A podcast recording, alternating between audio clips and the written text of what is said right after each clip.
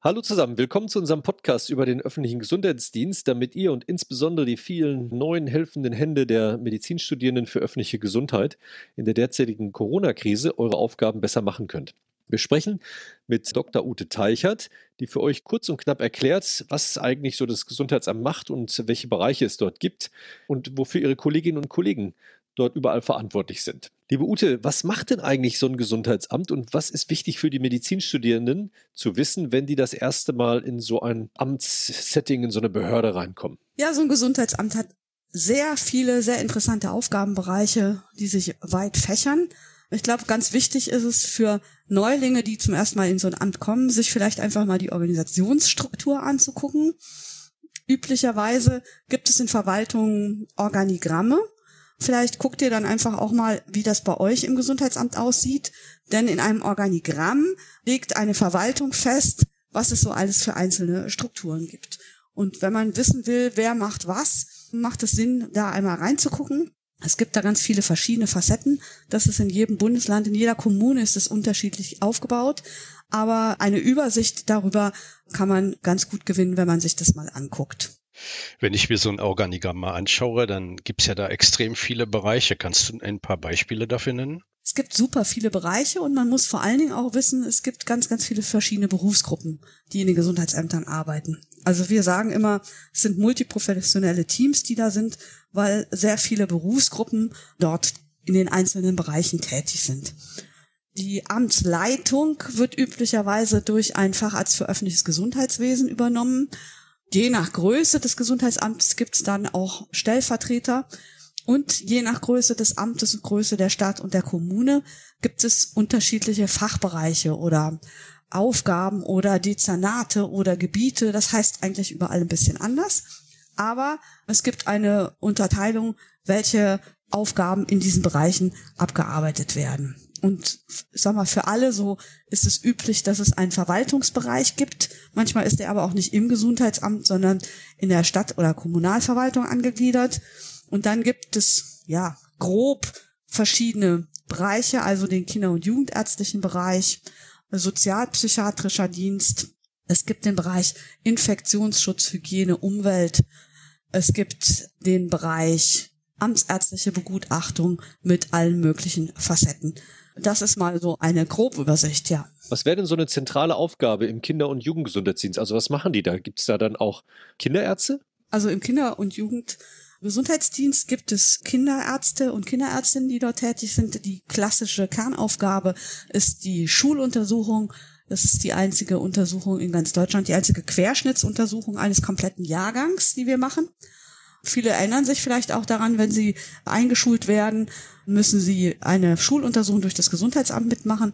Aber der Kinder- und Jugendärztliche Dienst macht eigentlich noch ganz viel mehr spannende Geschichten. Die sind zum Beispiel bei den frühen Hilfen mit äh, unterwegs. Die machen Frühförderung in weitreichendem Umfang und sind ganz breit aufgestellt. Ich habe da noch gelesen, dass es auch einen Bereich gibt, der Gesundheitsberichterstattung macht. Das hat ja nur auch mit Zahlen, Daten, Fakten zu tun. Das ist ja gerade in der Corona-Situation besonders wichtiger Bereich, könnte ich mir vorstellen. Ob nur in der Situation oder danach, ich kann es mir schlecht vorstellen. Was machen die dann? Also GBE, eines der klassischen Bereiche der Gesundheitsämter, wir erleben das, wie gesagt, das hast du gut gesagt, eben jetzt gerade an dem Beispiel von den Corona-Infektionen. Aber es werden natürlich Gesundheitsberichte auch unter ganz anderen Aspekten erstellt. So zum Beispiel überlegt man gerade an den Daten der Einschuluntersuchung kann man das ganz gut machen, dass man guckt, wie verteilen sich bestimmte Erkrankungen innerhalb der, der Stadt gibt es Stadtteile, in denen viel mehr Kinder Schwierigkeiten haben bei der Einschulung oder in denen Erkrankungen häufiger vorkommen. Und dann erstellt das Gesundheitsamt einen sogenannten Gesundheitsbericht, einen kommunalen Gesundheitsbericht. Und an dem kann man auch äh, lesen, wie sich die Bevölkerungsgesundheit verändert. Das ist super spannend. Und es geht eben auch weit über den Bereich des Infektionsschutzes hinaus, was wir jetzt im Moment sozusagen im Fokus haben. Im Gesundheitsamt gibt es auch Psychiaterinnen und Psychiater. Was machen die denn, wenn die, sagen wir mal, nicht ihre Patienten jeden Tag im Krankenzimmer sehen? Also der Bereich sozialpsychiatrischer Dienst ist auch aufsuchend. Das heißt, die Kolleginnen und Kollegen, auch die Sozialarbeiterinnen, Sozialarbeiter gehen raus, machen Hausbesuche vor Ort und versuchen äh, psychisch Kranke zu unterstützen. bei allen möglichen Hilfebedarfen, leiten auch die Hilfeplanung ein für die Leute und unterstützen die in verschiedenen Bereichen.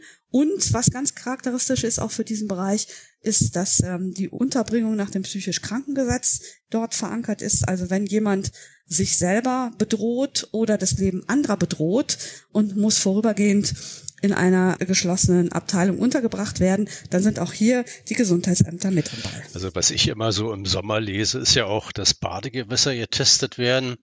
Das macht ihr das nur draußen oder testet ihr auch das Wasser in Badewannen? Wie wird denn das organisiert? Also im, im Sommer ist es so, dass alle Freibäder getestet werden und auch alle Badegewässer, die äh, nach EU als Badegewässer gelistet sind sozusagen. Da gibt es in jedem Kreis, in jeder Stadt gibt es eine Liste von Gewässern, die regelmäßig beprobt werden müssen. Und die werden dann auch regelmäßig gemeldet. Die fließen auch ein in diese Badegewässeratlanten, äh, wo man immer gucken kann, wie ist die Beschaffenheit des Strandes zum Beispiel. Das sind die Daten, die von den Gesundheitsämtern erhoben werden. Also mit bei einer Badewanne hat das nichts zu tun.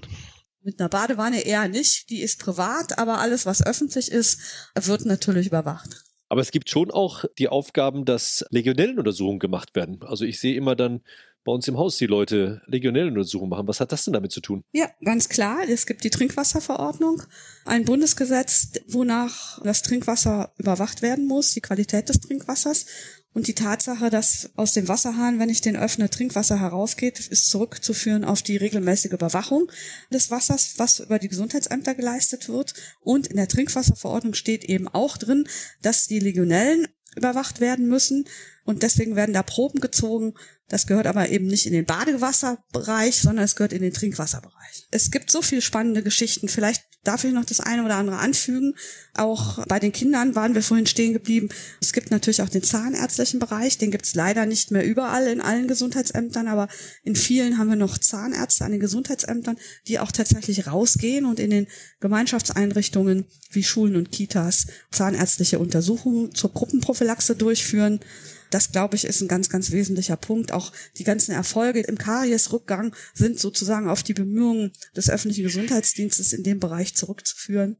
Dann habe ich sozusagen noch die Bilder vor Augen, als in 2015 die ganzen Flüchtlinge nach Deutschland kamen. Auch da waren es ja die Gesundheitsämter, die an vorderster Front erstmal sich um die medizinische Versorgung der geflüchteten Menschen gekümmert haben und Hilfsangebote aufgebaut haben. Auch das war ja damals eine, eine Riesenaufgabe, die der ÖGD da gestemmt hat. Das ist, glaube ich, ein Thema, was ganz viele Medizinstudierende gerade interessiert, die sich zum Teil ja auch sehr aktiv in die Versorgung von Menschen, die ohne Papiere sich in Deutschland aufhalten, engagieren.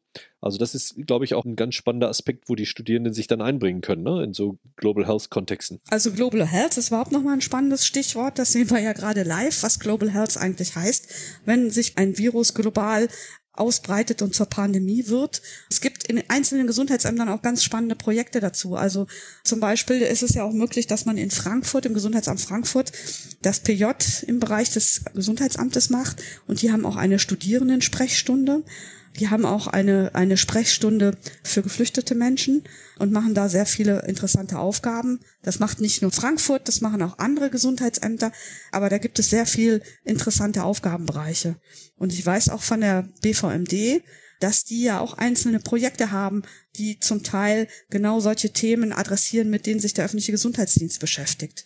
Also ich fände es sehr spannend, auch wenn wir außerhalb der Pandemie mal wieder Zeit haben, wenn wir gerade diese ganzen Themen aus dem Spektrum Global Health und Public Health auch nochmal fokussieren und auch überlegen, wie wir da Ressourcen bündeln können und vielleicht auch gemeinschaftlich mit den Studierenden Projekte umsetzen. Wir üben und lernen das jetzt gerade in der Krise. Vielleicht gelingt es uns das ja auch nachher weiterzuführen. Das fände ich super spannend. Oh, super. Vielen herzlichen Dank, Ute Teichert, für diese umfangreiche Darstellung von den verschiedenen Aufgaben und Verantwortlichkeiten, die im Gesundheitsamt gebündelt sind. Da scheint ja für jeden, der sich für Bevölkerungsmedizin interessiert, ein bisschen was dabei zu sein. Detlef, hast du noch was? Ja, ich fand es total vielfältig. Ich bin ja natürlich immer derjenige, der auf die Krise schaut dabei. Was mir fehlt, ist natürlich der Katastrophenschutz, aber der geht natürlich über alles. Der hat mit Trinkwasser zu tun, der hat mit Infektionsschutz zu tun und das ist eben eine Querschnittsaufgabe, die auch noch damit hineingehört. Ja, die gehört unbedingt damit hinein. Ich bin froh, dass du das nochmal angesprochen hast, Detlef.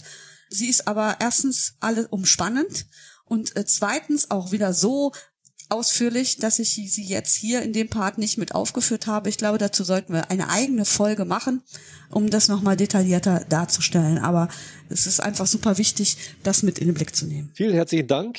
Danke nochmal für die äh, wirklich spannenden Aspekte, die so darzustellen. Vielen Dank. Ja, herzlichen Dank. Sehr vielfältig. Danke. Tschüss.